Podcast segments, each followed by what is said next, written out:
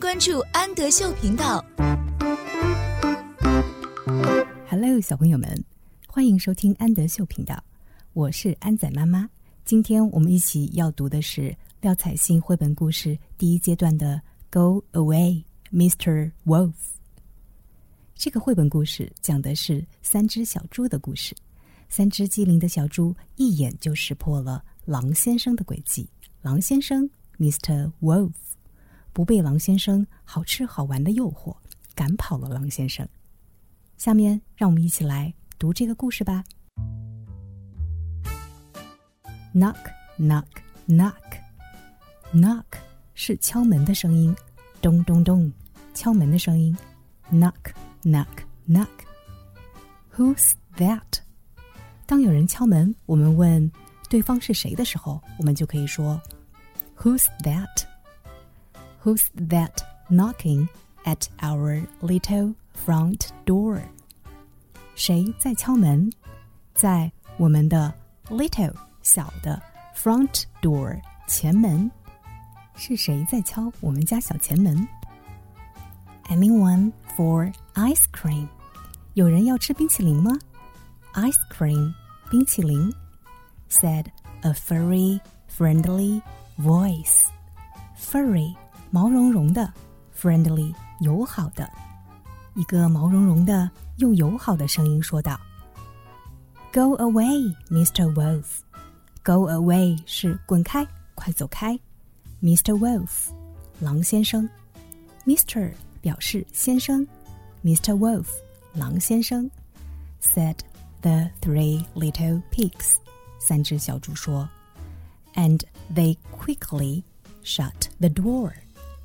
And，然后，they quickly shut the door. Shut 表示关闭，shut the door，关上了门。然后他们迅速的关上了门。Knock, knock, knock，咚咚咚。Who's that knocking? At our little front door，是谁在敲我们家小前门？Coming for a drive，coming 表示来一起做某件事情吧。Coming for a drive，一起去开车兜风吧。Drive 是开车兜风的意思。Said a charming, cheery voice。Charming 迷人的，cheery 愉快的。一个迷人、愉快的声音说道：“Go away, Mr. Wolf，快走开，狼先生。”said the three little pigs，三只小猪说道。And they quickly shut the door，然后他们迅速的关上了门。Knock, knock, knock，咚咚咚。Who's that knocking at our little front door？是谁在敲我们家小前门？Anyone for a game？有人要一起玩游戏吗？Game，游戏， 也可以表示打球。Anyone for a game？Said a hoarse but hopeful voice。Hoarse 表示沙哑的，hopeful 表示满怀期待的，一个沙哑。但是满怀期待的声音说道：“Go away, Mr. Wolf，快走开，狼先生。”said the three little pigs。三只小猪说：“And they quickly shut the door。”然后他们迅速的关上了门。Knock, knock, knock，咚咚咚。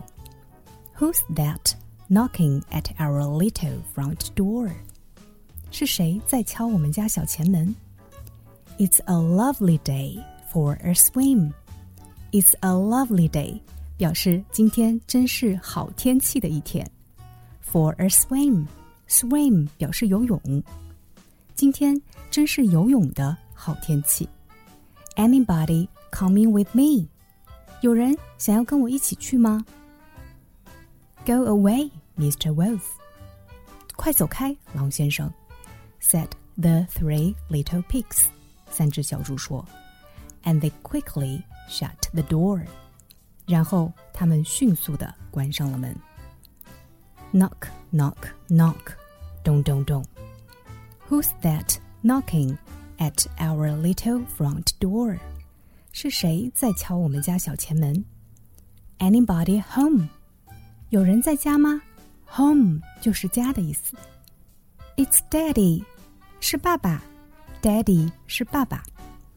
Come on in，进来吧，Daddy，爸爸。We've got lots to tell you. We've got lots， 我们有好多事情。Tell 是告诉的意思，告诉某人。Tell somebody. We've got lots to tell you. 我们有好多事情要告诉你呢。我是安仔妈妈，请在微信公众号搜索“安德秀频道”。